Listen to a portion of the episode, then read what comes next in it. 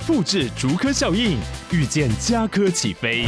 嘉义花园造镇新案 AI 世界城隆重登场，马上把握与嘉科最近的距离。嘉义科学园区无人机产业聚落，华泰名品城打造高铁 Outlet，故宫南院长庚医院县府生活圈 AI 世界城二到三房抢先预约零五三七一七五五五。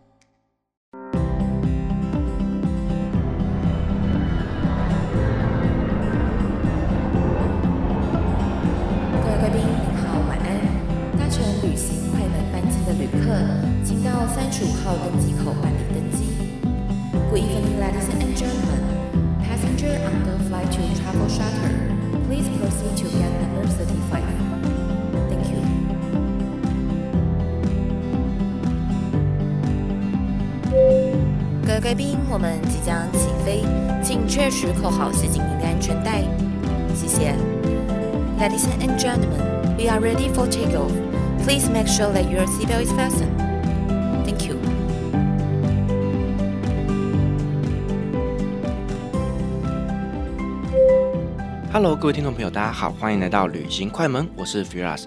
今天要播出的这集内容呢，是我在单身女子旅行里面呢，跟红安聊过的叙利亚内战的前世今生。那因为这集节目呢，是我花了非常多的时间去整理出来的，所以呢，我也希望能够把它在旅行快门这边做上架。那如果说呢，各位你已经听过的话呢，就当做复习，把这些精彩的故事再听一遍。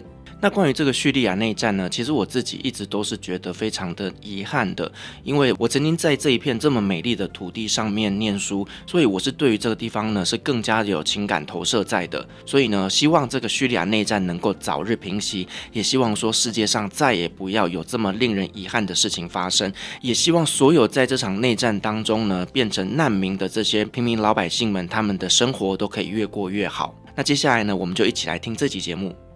欢迎回到旅游的单元。今天呢，要跟大家分享的一个主题，又是一个比较严肃的主题。那因为像之前呢，我不知道我的听众们还记得吗？就是在俄乌战争的时候，我们当时有聊过俄乌战争，做了三集。那三集真的是让我印象非常深刻哦，因为我其实是希望可以让大家有不同的角度去看到这个世界上发生的事情。那我们到处去旅行，不是只看到美丽的、好看的、好玩的、好吃的那一面，也要知道对方的历史。那这当然是我的立场和我的观点。但是当时有非常多的听众是不同意的，就是这些听众呢，其实就会很不开心的告诉我说：“啊，就聊旅游啊，为什么要聊政治？为什么要聊战争？”那其实对我来说，这个世界是一体的。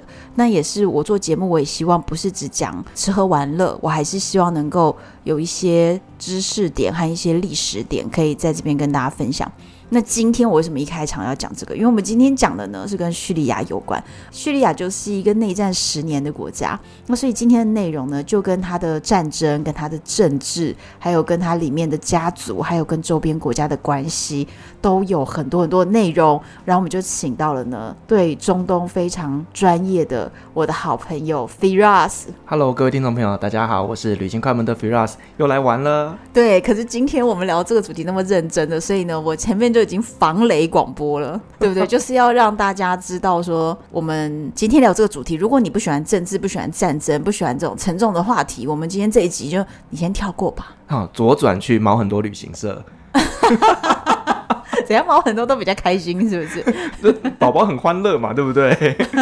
去哪都行了，反正就是我不希望，就是说，其实我觉得 Podcast 的好处在这边嘛，就是说，如果今天这一集的主题是你有兴趣的，那你就可以听得很开心。但如果今天这一集的主题我已经先告诉你了，可能是这样的内容，那如果你真的不喜欢的话，真的也不要花力气留言来骂人了，你就直接不要听嘛，好不好？对，以上是防雷。对，以上就是防雷，因为之前真的我是乌克兰。俄乌战争那个三集哦，真的是累积了很多的激动的、激动的言论。对对对，对。那其实我之前会做叙利亚内战的这个研究，是因为那个时候呢，台中教育大学有一个教授，他邀请我去讲一堂通识课。嗯，然后呢，他给我的主题就是人道关怀。然后我就心里想说，我是一个旅游从业人员，我就是带给大家欢乐的，我怎么能够去分享人道关怀这个主题呢？然后我就想想说，好，那既然我是在中东这个区域是比较有研究的，那刚好就是叙利亚内战打了十几年，我本身又在叙利亚那边待过，那我就做这个主题，然后一研究下去，哇，天呐，真的超精彩的。超精彩！我我其实看到了这个访纲的内容，我也觉得哇，好多故事，而且其实它真的影响了大概可以说是半个地球。因为叙利亚内战，它并不是真的只有在叙利亚境内发生这件事情，对包含呢呃难民啊，他们到了欧洲啊，到哪里去，其实它影响是全世界，对，到处的影响，然后还包含了其实表面上他们在打内战，后面呢其实非常多幕后黑手全部都伸过去了。对，其实我觉得这个世界并不是我们以为的，好像都只有美好。它有的时候就是有这些黑暗的这个面相。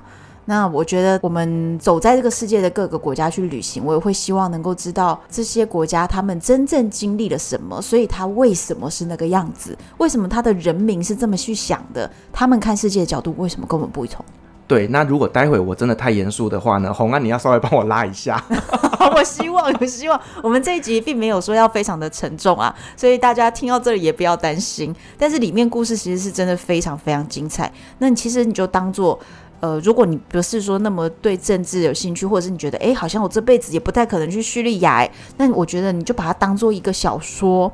当做一部电影，对，它其实是很有内容的。嗯，OK，那我们就来先讲一讲叙利亚在十几年前开始打仗之前。对，叙利亚它是在二零一一年开始这个内战的。嗯，那在那之前。刚好就是我在那边生活，那我也在红安这边聊过一集，就是叙利亚在我心中是最接近天堂的国家。嗯，那到底为什么会在二零一一年突然间变成是一个内战不断，甚至打了十几年还没有打完？这中间到底发生了什么事情？这样子？对啊，嗯，那我们一开始要来讲叙利亚，一定要来认识的就是这一个家族。这个家族呢，叫做阿萨德家族。对，嗯，那阿萨德家族呢，就是这个爸爸哈菲兹阿萨德，他在一九七零年代的时候呢，跟他的弟弟两个人呢，就是政变得到了政权，他们就得到了政权。一九七零年代的时候，嗯，对，那这阿萨德政权呢，从一九七零年代呢得到了政权之后，就一直延续到现在，都是阿萨德家族把持着叙利亚的内政的。而且他们是一个家族政权，直到现在。嗯，他们就是家族，你可以把它当成是皇室吧。哦，有点像军阀，哦、等于是占据了一个政权之后，他们其实就是也没有要给你民主体制，嗯、也没有要给你哦轮流。对，而且就是他们家父亲传儿子的概念。什么破皇室的感觉？OK，好，那我们就来介绍一下这个爸爸哈，哈菲兹阿萨德，我们就统称他叫老阿萨德。嗯，好，那他就是呢得到政权之后的第一个总统。他是总统吗？他们叫什么？首脑还是什么？总统，他们是总统制。好，那他生了六个小孩，嗯、然后呢，其中有一个夭折啊，这个我们就忽略了他。嗯、所以呢，我们可以来说，就是他有五个小孩。这五个小孩呢，有一个大姐。大姐叫布希拉，布什拉。好，那再来就是有四个儿子，大哥呢叫巴希尔。二哥就是现在的总统巴夏尔，那三弟叫马吉德，嗯、那这个人的故事也比较少，因为呢，传说中他就是有一点点的精神障碍，或者是身体比较虚弱，所以他一直都没有出现在公众的眼前。那甚至在二零一几年的时候，他就过世了。那他们家族也没有很慎重的帮他办个这个葬礼啊，或什么的，就是这一个人就很少被提及到。好，那再来呢？哦、四弟叫马赫尔，他呢就会是影响这个内战开始的很重要的关键人物。OK，所以他的这个老阿萨德，他的底下每个小孩其实好几个影响了这个国家。对，我们就一个一个来介绍，就是他的小孩的个性啦。嗯、那大姐其实是一个呢最适合接班当总统的人，的？因为她是一个雄才壮志，而且呢非常英气潇洒的一个女孩子。那他那时候呢，为什么没有接班？原因就是因为他爱上了不该爱的人。好，待会后面会跟你们说。好，好，这个大哥巴夏尔呢，你可以把他当成是那种校园里面的篮球队队长。就是阳光帅气、高大挺拔的那种万人迷哦，万人迷大帅哥。对，那他这样也很适合当总统啊。他很他很适合。对，所以其实呢，在这个大姐她爱唔丢郎之后呢，那爸爸就开始在培养老大巴夏尔要来做接班。好，但可是后面又发生了一件事情，最后呢变成是二哥接班了。好，嗯，那这二哥巴夏尔呢，他本身是一个。学霸就是念书的，是一个书生气息的小孩子。就是呢，大家在家族聚餐的时候，他可能会默默的躲在旁边看他的书啊。你把它想象成是这样子的一个概念。所以呢，后来他走的路线也是走向医学，包含他在军队里面，他也是做军医。那甚至后来呢，他到了英国去当医生。所以他是医生当总统哦？他是医生。对哦，哎，对，那到底是怎么样从一个医生变成一个杀人无数的凶手？什么真的啊？我刚本来前一句还想讲说，哦，我们的这个国父孙中山也是医生当总统，结果后来你就接了一句，变成了一个 屠杀的。对，这中间到底又发生了什么事情呢？对，好，那再来呢？呃，刚刚说这个三弟体弱多病嘛，我们就不提他。那四弟呢？我们可以把它想象成是一个劣化版的大哥。他也就是一个呃很霸气的人，可是他做事情就不经大脑，很粗鲁。你把他想象成是那种粗鲁的人哦，是这样啊？对，所以就是他是属于外表可能看起来也帅气，但是比较没有脑子的。对，所以呢，为什么这个内战会发生，也是因为他做了某一些不经大脑的事。哦这这个我们就觉得听起来是相当合理，是，就是引发战争，总之不是一个聪明的事情。对，好，嗯、那我们就一个一个故事来讲哦。我们一开始提到说，这个大姐呢，她在大学时代，她爱上了一个不该爱的男人，到底是一个怎样的人呢？这个男人呢，其实就是老阿萨德身边的一个军官，他爱上爸爸的朋友哦，呃，算是他的下属，爸爸的下属。嗯，感觉这个下属就是。意图有点复杂，而最重要的就是呢，这个男人呢，在这之前有一段婚姻，而且有五个小孩。我觉得这个大姐她就是个恋爱脑，然后我觉得这个这个下属呢，她其实就是想要借由娶了总统的女儿一步登天。我觉得这个几率是蛮大的，因为后来呢，她的丈夫就真的有在这个政府里面得到一个实权。她就是陈世美啊，是不是陈世美？是，所以你想想看嘛，就是老阿萨德他怎么舍得把自己的心肝宝贝大女儿嫁给他？因为你知道吗？就是男生可能呃对于女儿都会特别的宠爱。嘛，尤其她是大女儿，所以其实她真的是从小被老阿萨德宠大的一个女孩。可是她恋爱脑，对，对，所以现在这个等于是这个下属娶了总统的女儿以后，确实是平步青云了。哎、欸，一开始还没有，嗯、就是呢，大姐说好啊，你们不让我跟他结婚，我就私奔。啊，真的假的？恋爱脑到这个境界？对，所以他就跟他们家族就是断绝关系。哦哈，对，因为尤其那个时候，其实又是大哥跟四弟。非常非常反对这一个姐夫，所以呢，他们两个就远走高飞，就跟家族断绝了关系。就是大家都看得出来，这个人是个陈世美，唯独这个恋爱脑看不出来。对，这事情都是这样发展的，对，故事都是要这样写的。嗯。对对对，好，那后来呢？大概在一九八四年的时候，这个时候又发生了一件事情哦，就是呢，我们一开始有提到，一九七零年代的时候呢，老阿萨德跟他的弟弟一起得到了这个政权嘛，对不对？嗯。一九八四年这个时候，他的弟弟呢，诶，有一点点小动作，想要来夺取他的政权。哦，弟弟跟老阿萨德开始。嗯，对。那老阿萨德呢，就做了一件事情，就把自己的弟弟给流放了。哦，我还以为把他杀了。哎，在那之前，赶快先把他流放掉，让他不会来影响到他的政权。可是这个时候呢，也让老阿萨德意识到了一件事情。嗯。立接班人的重要性哦、oh，OK，对，那这个时候呢，因为大姐的是爱姆丢郎嘛，就是跟他的爱人远走高飞去了。这个时候呢，他只能把这个接班的位置传给他的大儿子，就是巴希尔。那这个巴希尔呢，我们说过他是一个阳光帅气，那他从事的运动都是一些潜水啊、冲浪啊、骑马啦等等这种很阳光型的这种帅气男孩。他简直就是电影里面的人物的那种感觉，对，就是那种高富帅的人设。嗯，所以呢，他很快的就出现在这个叙利亚的街头巷尾，因为呢，叙利亚他们是会很喜欢把总统的画像立在各个不同的角落，甚至连车上都会有喷漆啊或干嘛的，就是漆他们总统的肖像。这样子。嗯，这个时候呢，大儿子就慢慢的会出现在爸爸的画像旁边。哇，这个是人是很有意图的在拱这个大儿子哎、嗯。而且从那个时候开始啊，老阿萨德在出席一些场合的时候呢，他就用另外一个名字叫做呢阿布巴希尔，什么意思呢？阿布就是爸爸。嗯，我是巴希尔的爸爸哈，他愿意这样子拱自己的大儿子，就是让自己的名字有点是附属在他大儿子的。没有，其实这样的一个名词在阿拉伯世界是蛮常使用的，意思就是我很骄傲，我生了一个儿子，这个儿子就是让我非常非常的骄傲。可是那就表示他真的很愿意要把他儿子呈现在大家面前。对，所以这个时候呢，其实整个叙利亚大概都已经心里有底了，国家未来是要交给大哥的。好，这个时候呢。二哥，也就是我们呃未来的总统，他呢也没有想要去跟他争取嘛，因为他就是喜欢念书，他喜欢当医生。嗯、这个时候呢，他就到了英国去当医生了。嗯、那他在英国那边念书的时候呢，就认识了他的太太。那他的太太呢是一个叙利亚裔的商人的女儿啊，非常非常的漂亮。嗯、那后来呢，就跟这个阿斯玛，也就是呢叙利亚第一夫人结婚这样子。那他们两个呢，在英国本来过着非常非常幸福快乐的日子，嗯，殊不知，突然间有一天又出了一件很严重的事情。什么？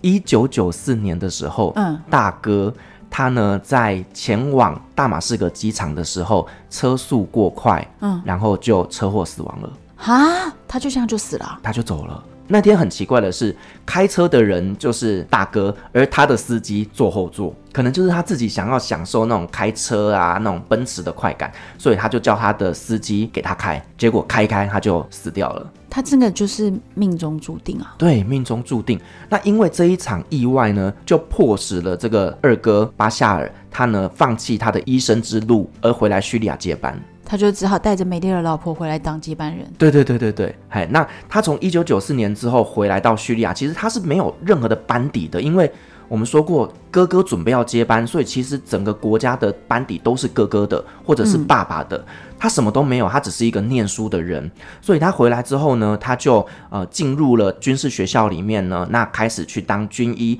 并从原本的军医后来变成是战车指挥官，就开始学习政治跟战争的一些事情。他当时真的不知道是什么样的心情哎，嗯、就是突然他的命运就因为这样子大大的转弯了。对，然后他原本想要。铺好的人生道路，甚至你看他老婆都娶了，他或许原本觉得自己人生道路是很清晰的，然后到这个时候突然就全部改变，他变成要去了解到怎么去治理一个国家，这对他来讲心里一定是非常复杂的。嗯，那爸爸呢，也因为大儿子死掉这件事情对他来讲打击非常大。嗯，对，所以呢，这个时候他也意识到说啊，亲情的重要性，所以他就把大姐给叫回来，那父女两个人就和解了。哦哎、欸，这个我觉得他们这个家族的故事实在是那个，这叫怎么说啊？就是连续剧啊，对，连续剧剧情非常的缜密。对，就是你知道又有车祸，然后又有爱姆丢狼，对，各种的，然后再来是又有人车祸死掉之后呢，哎、欸，马上他又体验了亲情的重要，就是好像是剧本写好的，你知道？这是明示的连续剧。真的，对。那后来呢，在二零零零年的时候呢，老阿萨德他就过世了。嗯，好，那过世之后呢，就变成的是这个二哥出来接班嘛。那二哥他还能够有谁来协助他呢？当然就是说姐夫，因为这个时候他们也回来了嘛。哈，那还有他的弟弟马赫尔。好，就是这两个人后来就成为他很重要的左右手。OK，对，好，那我们就是稍微介绍了一下，就是这个阿萨德家族的一个状况之后，我们就要来聊聊为什么会有内战。这个内战到底是从哪里开始的？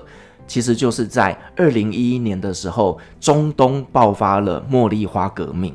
啊，茉莉花革命其实真的从上个世纪末开始，一直影响到现在耶。对，那你知道这个茉莉花革命是从哪个国家开始吗？突尼西亚。对。其实茉莉花革命就是大家到最后就只知道是影响到中东好多个国家，已经不是只有一个国家了，因为它其实到最后四处蔓延的感觉。对，因为其实这件事情呢，它就有一点点像是民众对于现况有很多的不满，因此他们想要去争取他们拥有的权益。嗯，那这个时候呢，一个国家烧起来，哎，旁边看看，哎，我好像也可以，也烧也烧，就整个中东全部都都燃烧起来了。嗯，其实当时茉莉花革命很大的一个核心思想就是说，大家对生活的不满。对对对，生活方方面面的不满，觉得我们的经济、我们的生活都不好，那就体现在很多方面。对，因为这个茉莉花革命是在二零一零年的时候呢，在突尼西亚那边，当时的状况是青年失业率高达了五十二 percent，那就等于是两个人里面就有一个人找不到工作。对，那尤其这些年轻人，他们是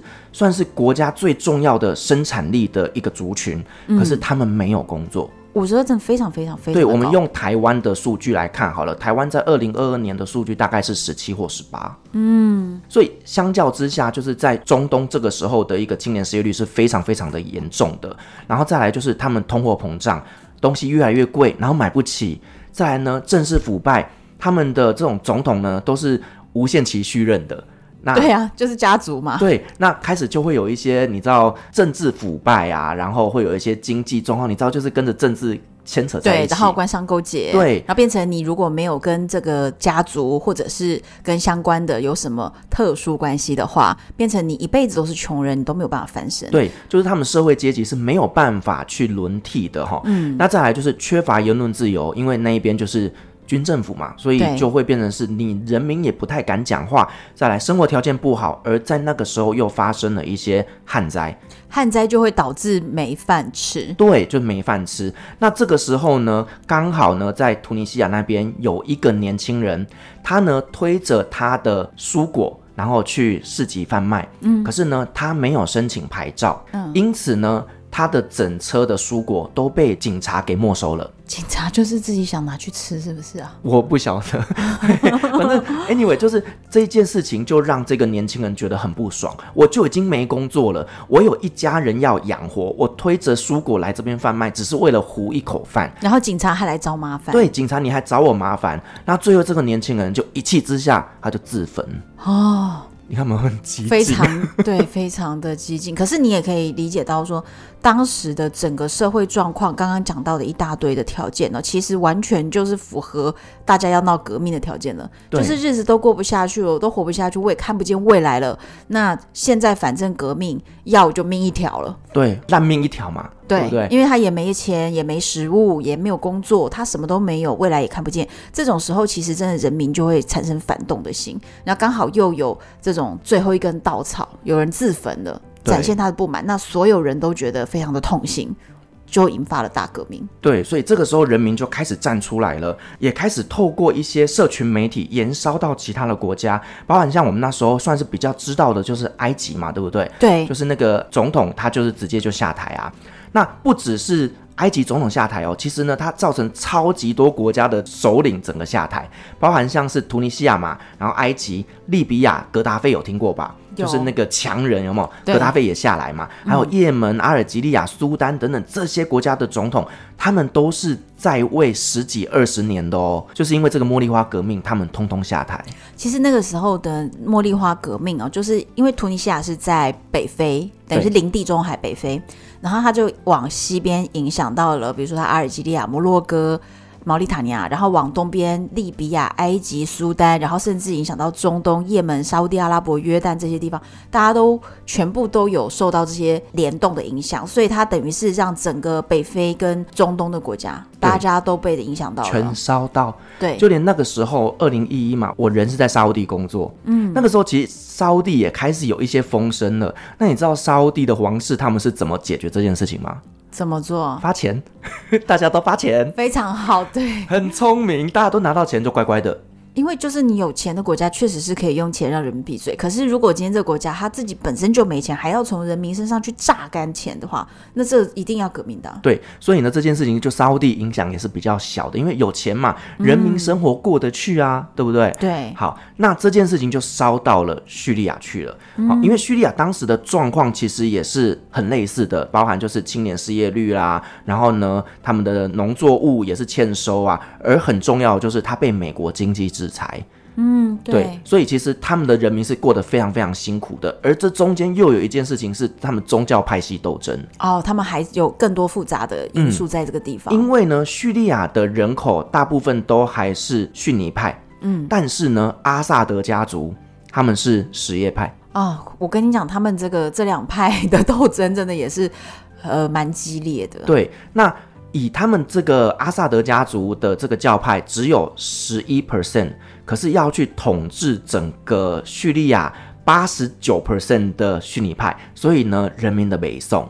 嗯嗯，所以其实因为叙利亚当时的状况也是一个算是人民过得不是很好的状态，这个时候呢就延烧到了叙利亚嘛，因为他们也是看得到别的国家发生什么事情嘛，那他们也会有一些诉求，想要呢来跟政府来看有没有机会改变，因为你看其他阿拉伯国家都是总统下台诶。然后换人做看看呢？对，所以他们就觉得他们也想把这个阿萨德家族的人换下来。对，所以这个时候呢，引发内战很重要的一件事情就是呢，有一群未成年的年轻人，嗯，他们在墙上呢涂鸦，然后就写着。轮到你了，医生。哦，他的意思是，这位医生总统，也就是刚刚说的那个二哥，对不对？他回来接政权，这位医生总统，轮到你下台了吧？对，对，他是这个意思。所以一开始，因为这些学生呢，他们在墙上涂鸦写这个“轮到你的，医生”，嗯，而这些学生就被抓走了。啊。因为他们本来就言论不自由，对，所以其实你要是敢这样子挑衅总统的话，其实你的就小命可能不保。对，那你的小孩被抓走了，爸爸妈妈怎么样？就出来闹了嘛，对不对？出来抗议啦，出来抗议了。所以这件事情引发了，就是呢，他们当地的那个村落。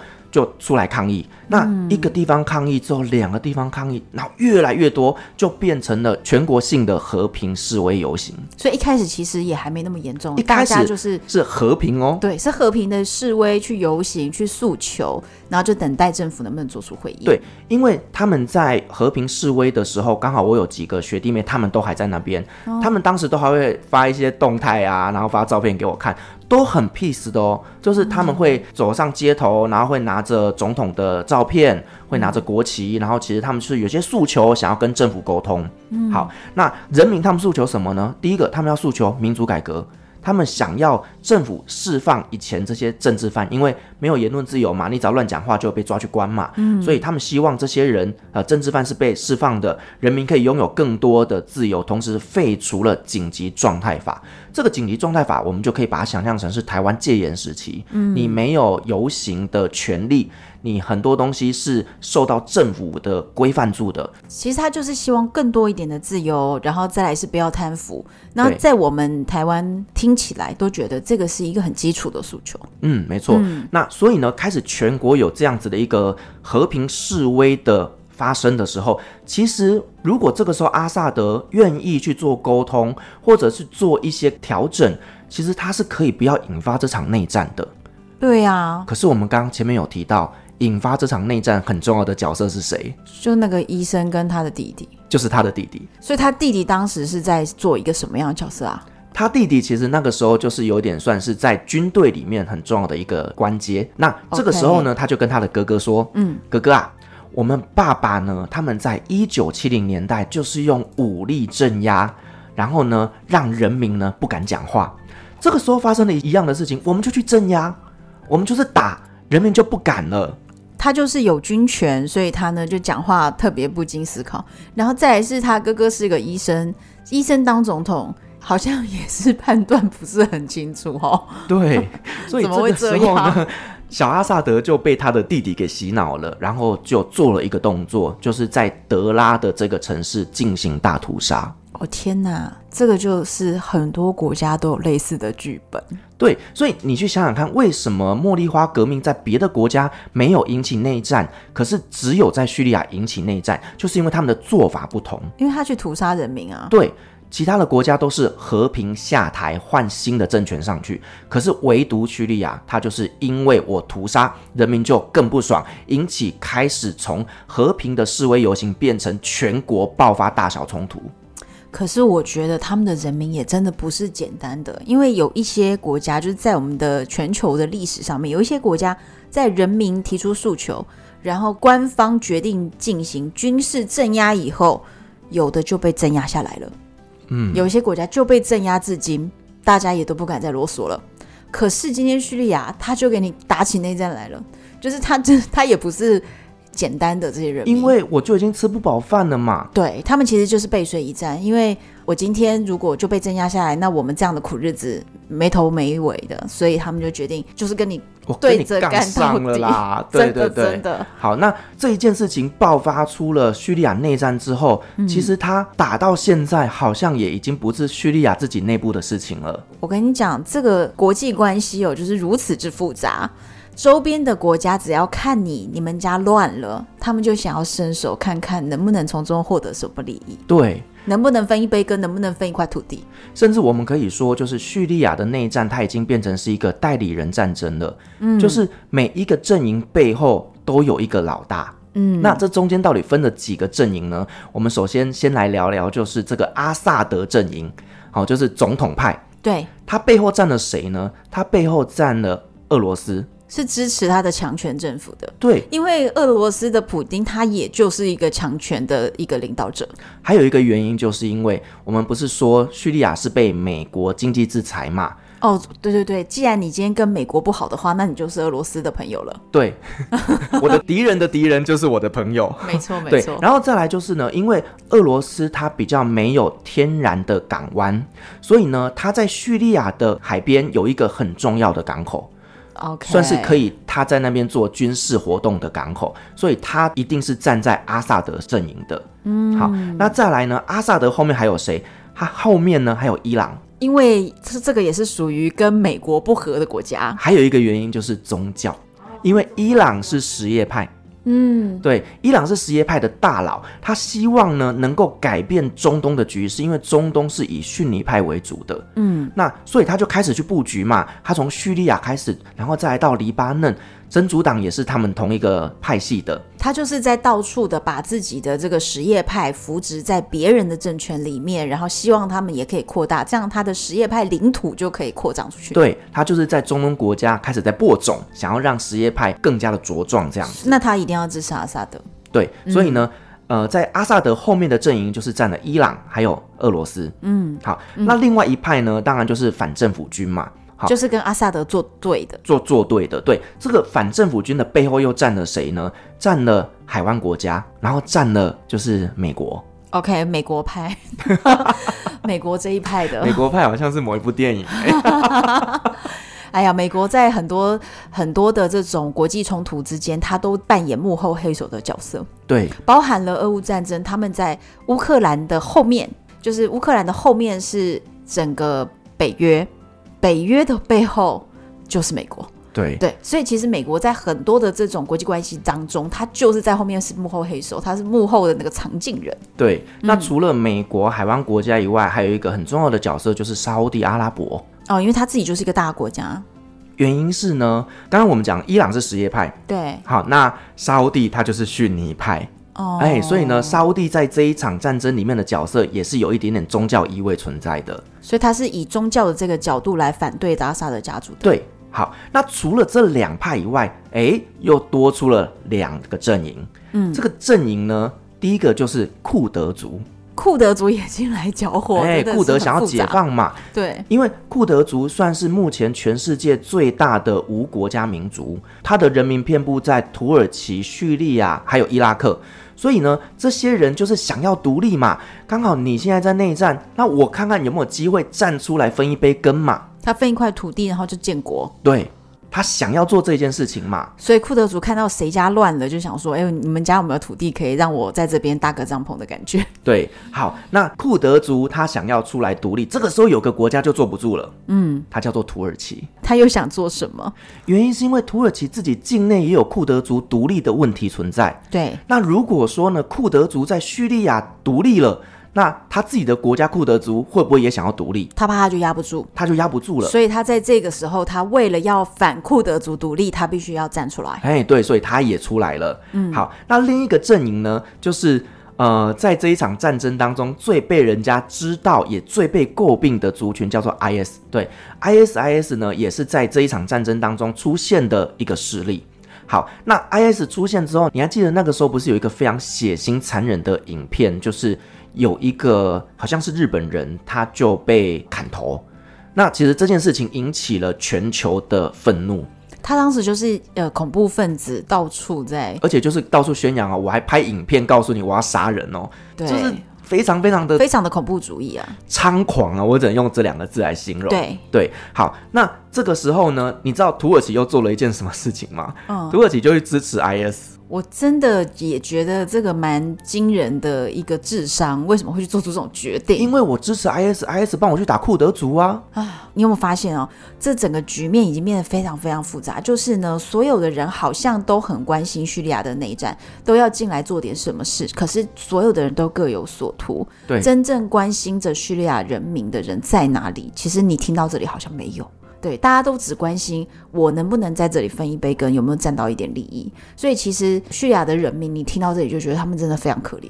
对啊，因为打到最后，他们连自己都没有办法决定自己的命运了，而且根本他想停都停不了了，因为各国运用这个国家的土地在做他们各自的战争和盘算。所以其实叙利亚的土地上面的人民就是。饱经战火摧残，但是呢，完全的没有人考虑他们。然后大家为什么？比如说土耳其，你为什么不在你自己家打？俄罗斯，你怎么不在你自己家打？因为我们各自的国土都要保持的好好的，大家人民安居乐业的，我就在你叙利亚的国土上打就好了。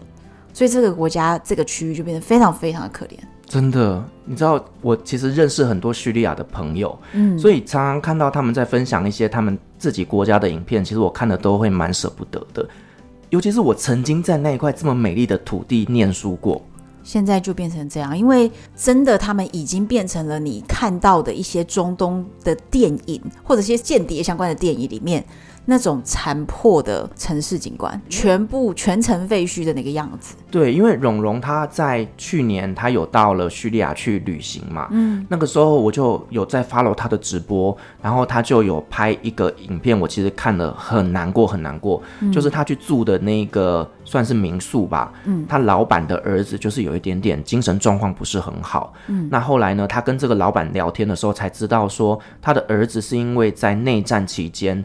那被流弹打到建筑物，然后呢，建筑物的这些残骸打到他儿子的脑袋，所以他脑子受伤了，所以他就受伤了。其实就是真的，这个土地上的人民非常可怜，而且他们当时为什么要反对阿萨德家族，就反对政权，是因为他们本来就已经过不下去了。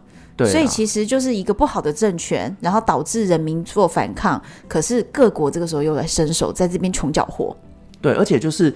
战争让我过得更痛苦，我更生气，我就更想打你，对，所以它就变成了一个恶性循环。对，所以整个国家变成就废墟啊。我甚至可以说，这一场战争，它可以说是二十一世纪造成最大的难民潮。哎，你知道我其实，在十几年前，应该是二零零八年的时候，反正就是有一个艺术的机会，希望我能够去。约旦、叙利亚、以色列、黎巴嫩那个地方，就是去一个月去做一些呃世界遗产，那边有非常多的世界遗产，非常好的一些历史的遗迹。然后希望我去做那边去安排一个旅程，做一个行程设计。结果我当时呢，因为突然有事情，然后我就推掉了这个工作。结果我推掉这个工作，我想着啊，那我之后再去。结果你看，我到现在都再也没办法去这个地方，因为他们其实你现在如果想去这个地方，没有保险的。因为他们在内战，当然拒保啊，谁敢保？保险公司是不会保的。所以基于我们是只是去玩，不是去玩命的这个原则，所以我就到现在都还没去到这个地方。嗯，我就是真的也从来没有想过说，你当时一个错过，然后你就错过他十几年。其实我觉得旅行就是这样子，哎，就是你错过了这个地方，也许你这辈子就不会再去了。对，也有一些地方，我以为我只会去一次，就不知道为什么就去了二三十次。摩洛哥 也是有这样子的，所以其实有一些地方，你真的如果有机缘，你可以去看看它的时候，我真的觉得要把握机会，因为你真的不知道你错过它。你看，像现在这些世界遗产遗迹，它还在吗？很多都不在了。对，就是即便说我没关系，我冒着生命危险，我都要去叙利亚走走，我要去看看。问题是你看到的是什么？早就跟当年你觉得很像天堂的地方是不一样了。嗯，对，因为我也有看到。非常非常多网络上的照片，我也会在这边提供到我们的粉砖啊，或者是 IG 上面去给大家看，就是真的那个看起来非常可怜了。嗯，嗯，那我们刚好聊到，就是说这个难民潮，其实它后来不只是影响了叙利亚，它甚至影响了中东国家，甚至影响到全世界。对，这个难民潮真的，叙利亚难民到底去哪里了？他们去到非常多的地方，超多。那当然，收纳最多难民的国家就是土耳其。因为它就是在叙利亚的边境嘛，哦、所以呢，像在土耳其的东部或者是东南部这一个地带是接壤的边境，这边呢有超级多、超级多的叙利亚难民。那他们大概接纳了三四百万人口的叙利亚难民。其实我觉得对这个国家的负担来说是很大的，非常非常的大。所以他这件事情也影响了土耳其境内的一些治安的问题。嗯，因为这些人他们到了当地，他们是不具备当地人的身份的，他们不是土耳其人，所以呢，他们在就业上会遇到很大很大的困难。那找不到工作怎么办？他们就只能路边乞讨，所以造成了伊斯坦堡这种大城市路边有超级多乞丐的。这其实对一个国家的市容来讲是非常非常严重的影响的。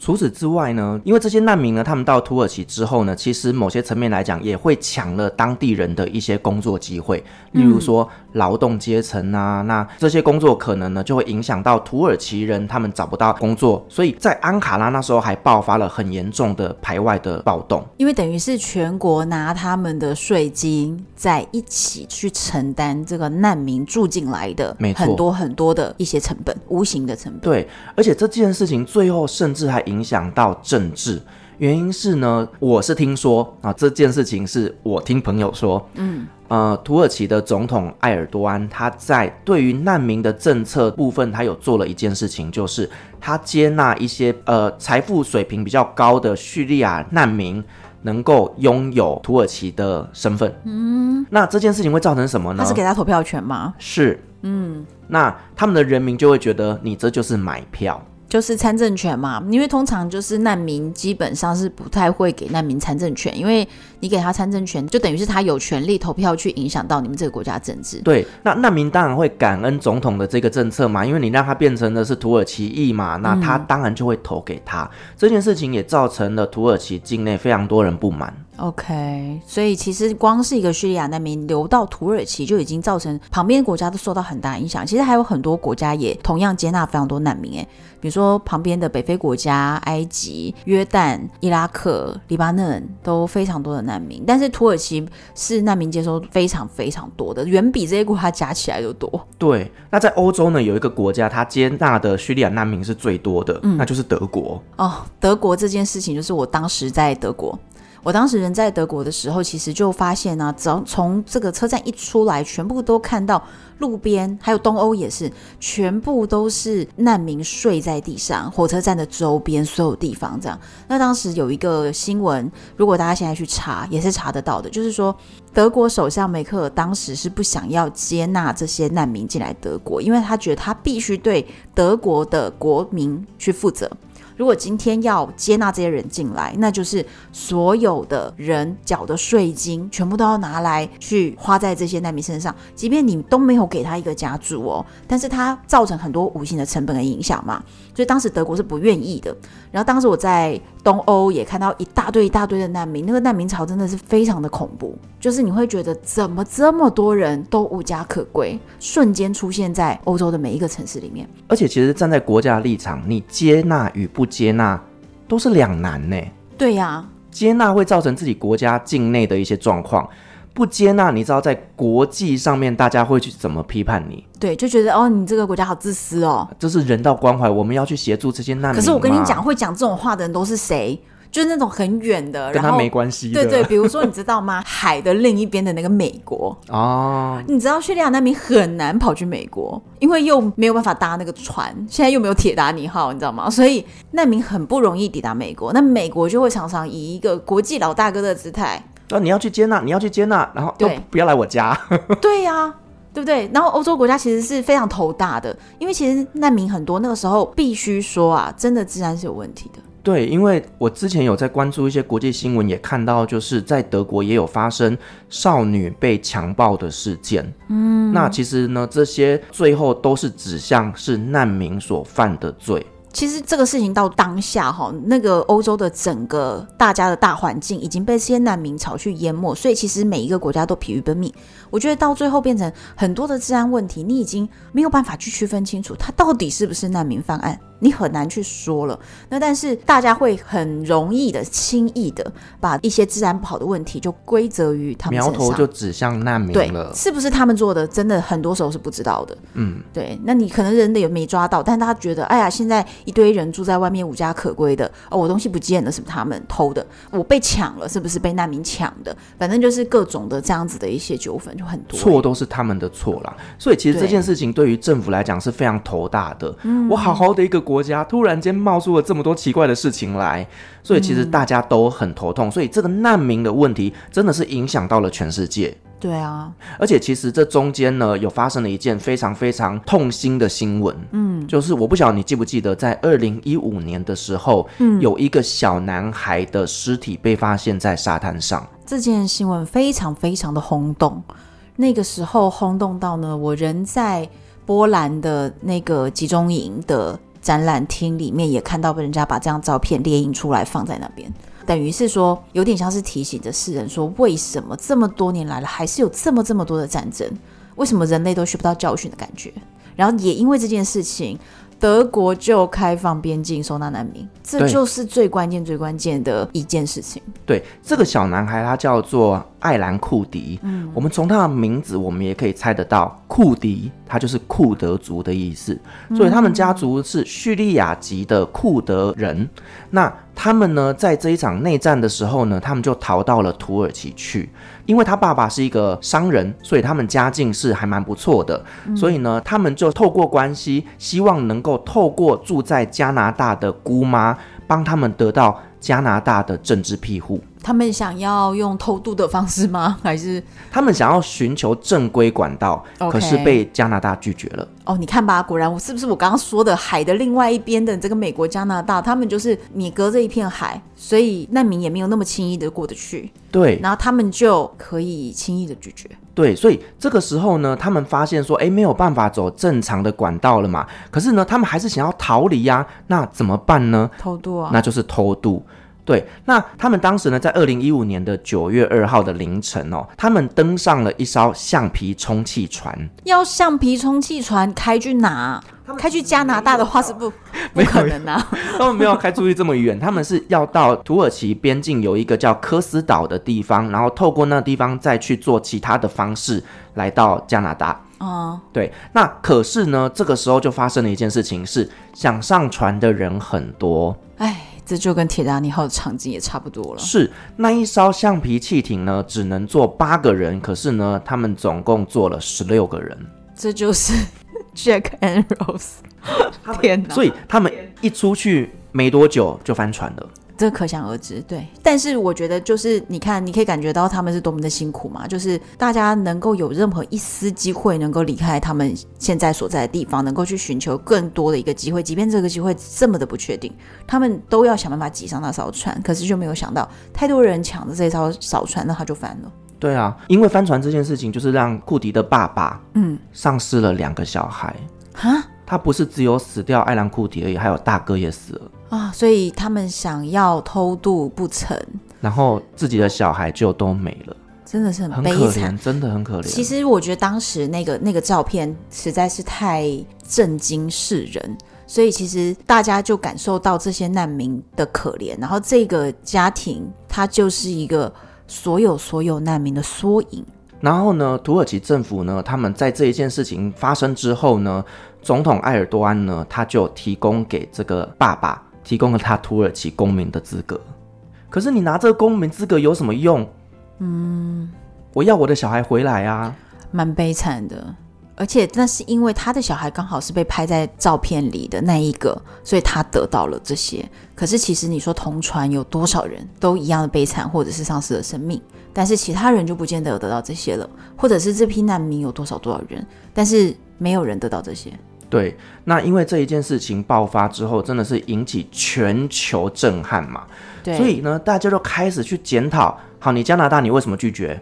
你加拿大如果一开始给他，是不是就不会有这件事情发生？嗯哼。好，然后再来就是土耳其，你土耳其，你为什么呢？接受这种走私商人他们去过度贩卖船票，开始各种检讨，各种检讨。但是他土耳其应该是没有接受这件事情，谁理他、啊，关他屁事。对对，就是没有办法嘛。对，所以这件事情呢，就影响了很多很多国家对于难民的政策。我觉得最应该检讨的是阿萨德家族，好吗？那时候就应该检讨阿萨德家族，没有人敢检讨他，而且也检讨不倒他。不就是他搞的吗？不就是从他爸爸开始往下搞搞搞搞到后面吗？对对，从头到尾就是我们开篇讲的阿萨德家族搞出来的事，就应该检讨他。是因为这件事情真的是影响到全世界啦，所以我们也可以来聊聊，就是这一个内战后来到底对了世界有什么样的影响？超级多。第一个就是我们刚刚提到嘛，伊斯兰国。这个伊斯兰国其实它的出现哦，也蛮微妙的。嗯，以一个军事组织，到底是要怎么样有这么大的财力去获得武器跟他们的人力呢？我跟你讲，它背后就是有黑手啊。是哪一个黑手，我们就不要点名了。哦，就是还是那一个黑手是是？哎，就是。那个老大就是 哦，就是全世界的邪恶帝国。他们提供了大量的资助，当然除了他们以外，像土耳其啦，或者是其他的这些周边，他们有利益关系的，也都会去协助 IS。因为你就想哦，那些恐怖分子他到底哪来这么多钱，哪来这么多武器？我们台湾要买武器，常常也是买不到，而且或者是被人家强迫购买，而且对，而且重点是我们是强迫购买什么？把上个世纪的古董，就人家不要的武器，对，是古董。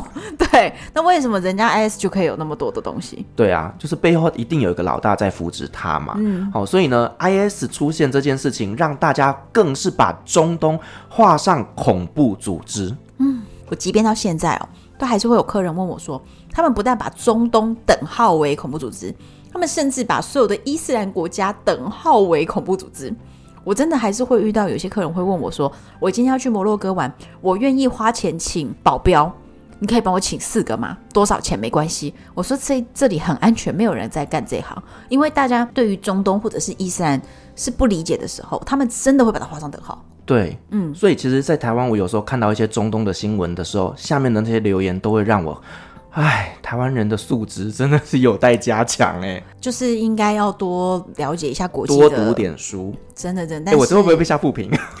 多读书总是好的，但是我觉得就是台湾的新闻比较没有去讲国际关系的东西，特别是像我们这二十年来的教改嘛，哈，教改都更加更加强调本土化，所以变成我们所知道的就是我们自己身边的事情，我们对于全球的事情了解真的太少，所以这就是为什么这一集。感觉是非常沉重的内容，我们还是希望能够去做一集，去跟大家去讲。我们希望它还是有一点点的意义存在。对呀、啊，其实总是要从这些事情里面去学到一些教训。没错。嗯、好，那除了 IS 崛起之外呢？对，俄罗斯也正式立足于中东了。就是因为他扶持阿萨德家族。对，因为叙利亚内战到目前为止大概也算告一段落了，不能说完全结束哦，但是就是只剩下零星小小的一些冲突而已。嗯，那大致上已经抵定是阿萨德政权获胜了。OK，所以阿萨德政权经历了这么多年，他们还是站得稳稳的。对，所以呢，俄罗斯是背后的老大嘛，所以他也是透过这场战争而立足在中东世界了。OK，对，除了他以外，当然另外一个老大伊朗，对，当时也是站在阿萨德家族身边的。站对边了。哦，站对边了。对，okay、所以说伊朗也在整个中东的势力就抬头。嗯。嗯，那除此之外，我们刚刚也提到，就是难民迁徙的过程当中，嗯，其实也影响了很多地方的文化融合，包含像是德国，因为德国其实收了八十万的叙利亚难民，哎，也是非常非常的多，嗯，所以现在在德国街上，你到处都可以看得到阿拉伯文的餐厅。其实我觉得这算是一个比较好的消息，就是这些难民不再是当年难民的一个状态，他们已经在这边重新的扎根了，所以他们才可以开自己的一些餐饮店啊，或者是他们自己的服饰店等等，就是等于是这个文化也被德国人去接纳了。嗯，而最终就是呢，他们互相理解，最终融合，我觉得这是最好的结果了。嗯，这是一个典范啊。嗯，那。除此之外，也造成了很多的世界遗迹的摧毁，这个真的是非常非常可惜的。对，非常对，因为像我自己在叙利亚那边生活，我看了好多漂亮的风景建筑，嗯，全部都没了，包含像阿勒颇城堡。这个城堡你知道有多悲催吗？嗯，它不只是在这一个内战里面经历了阿勒颇围城之战，已经毁了一次，嗯，接着在土耳其大地震又毁一次。有够惨，天哪！对，就是因为这些天灾人祸造成的这些百年历史、千年古迹就没了。我觉得这真的是超可惜的，很心痛哎。对。对，就是真的再也看不见。嗯嗯，我觉得其实你看今天聊了这么多这样的内容啊，就是一个国家的军政府强权没有把自己的人民照顾好，衍生到后面发生了这么这么多的事情。然后当你有战争的时候呢，你以为旁边的国家会来帮助你吗？其实大家都各有所图，然后到最后其实是全人类的各种损失，跟当地人民是非常可怜。对，而且我觉得一个国家的执政者，他对于人民的诉求，他的做法不同，会造成不同的结果。嗯，你看，其实其他的中东国家都是和平落幕，唯独只有叙利亚，他们最后变成了十二年的内战，也就是因为他一开始的政策就错了，因为他就是强势的镇压嘛，军事镇压。对，然后我们可以再反观看其他的国家。我不晓得大家记不记得哦，伊朗前阵子也发生过一件事情，叫做解放头巾运动。就是呢，嗯、他们有一些女孩子，就是呃头巾掉下来，然后干嘛的，然后就被抓走了。嗯、然后呢，爸爸妈妈去接的时候，只接到一具尸体。什么？这件事情也在伊朗境内发生蛮大的讨论的。嗯，那。开始有很多的示威游行，也是在伊朗那时候爆发，叫做解放头巾运动。嗯，那个时候其实呢，非常非常的紧张，原因是他们的总统莱西他就呛声，他说：“我们必须要果断的处理这些反对国家安全与安宁的示威者。”他的态度也就是你不可以去示威，不可以去游行。他很硬啊，所以其实我们当时看到总统这样子的一个反应的时候，我们真的非常紧张，因为会不会伊朗就是下一个叙利亚？嗯，要看看他们国家有没有钱啊、哦。伊朗本身有石油，对对，因为你想，就像沙乌地，当时人民只要暴动，那政府发点钱是很容易安抚人民的。嗯，而且还有看看有没有各国强权在背后伸手，因为你知道，像其实过去的疫情这三年期间，古巴就有非常非常多次各个城市的游行，然后我也联络古巴很多的好朋友，或者是。前男友 就联系他们说：“你们这那边还好吗？”等等，他们说：“其实大家就是一直很反动哈，但是呢，距离革命还是相当遥远的。为什么？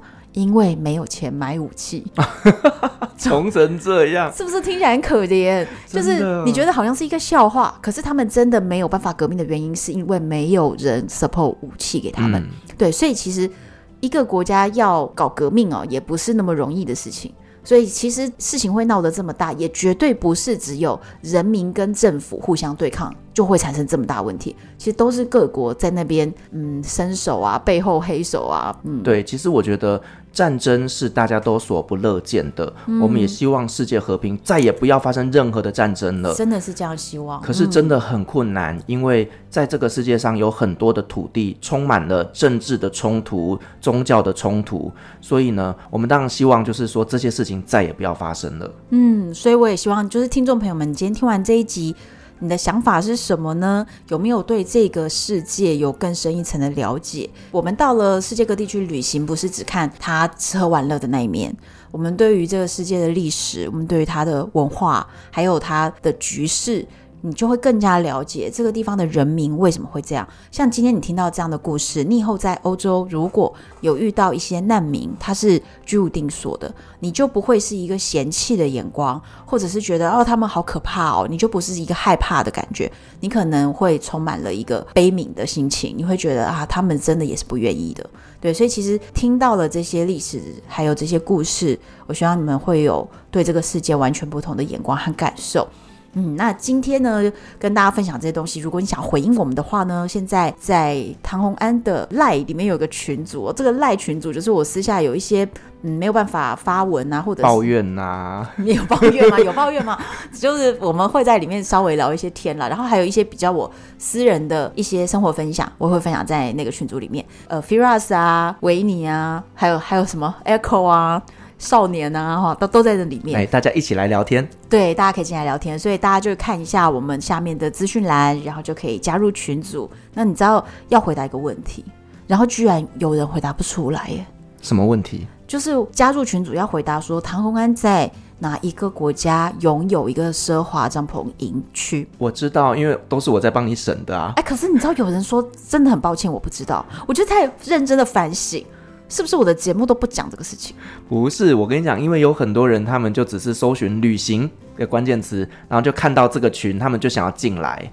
然后我曾经也和过一个人，他就说我只是想要进来了解旅游优惠。那抱歉，我这里是只有台湾的聊天有优惠，好像是有点少，不好意思。只有台湾的业配有优惠，我是不是让人家以为这里会有优惠？还是说我应该要赶快去谈一些业配给大家优惠？好，赶快谈。好好好，那请大家就来加入群组跟我聊聊天喽。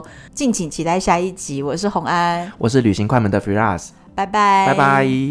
好，听完了这集呢，其实有一点沉重的内容，不晓得大家呢内心是不是跟我一样带着一丝丝的遗憾呢？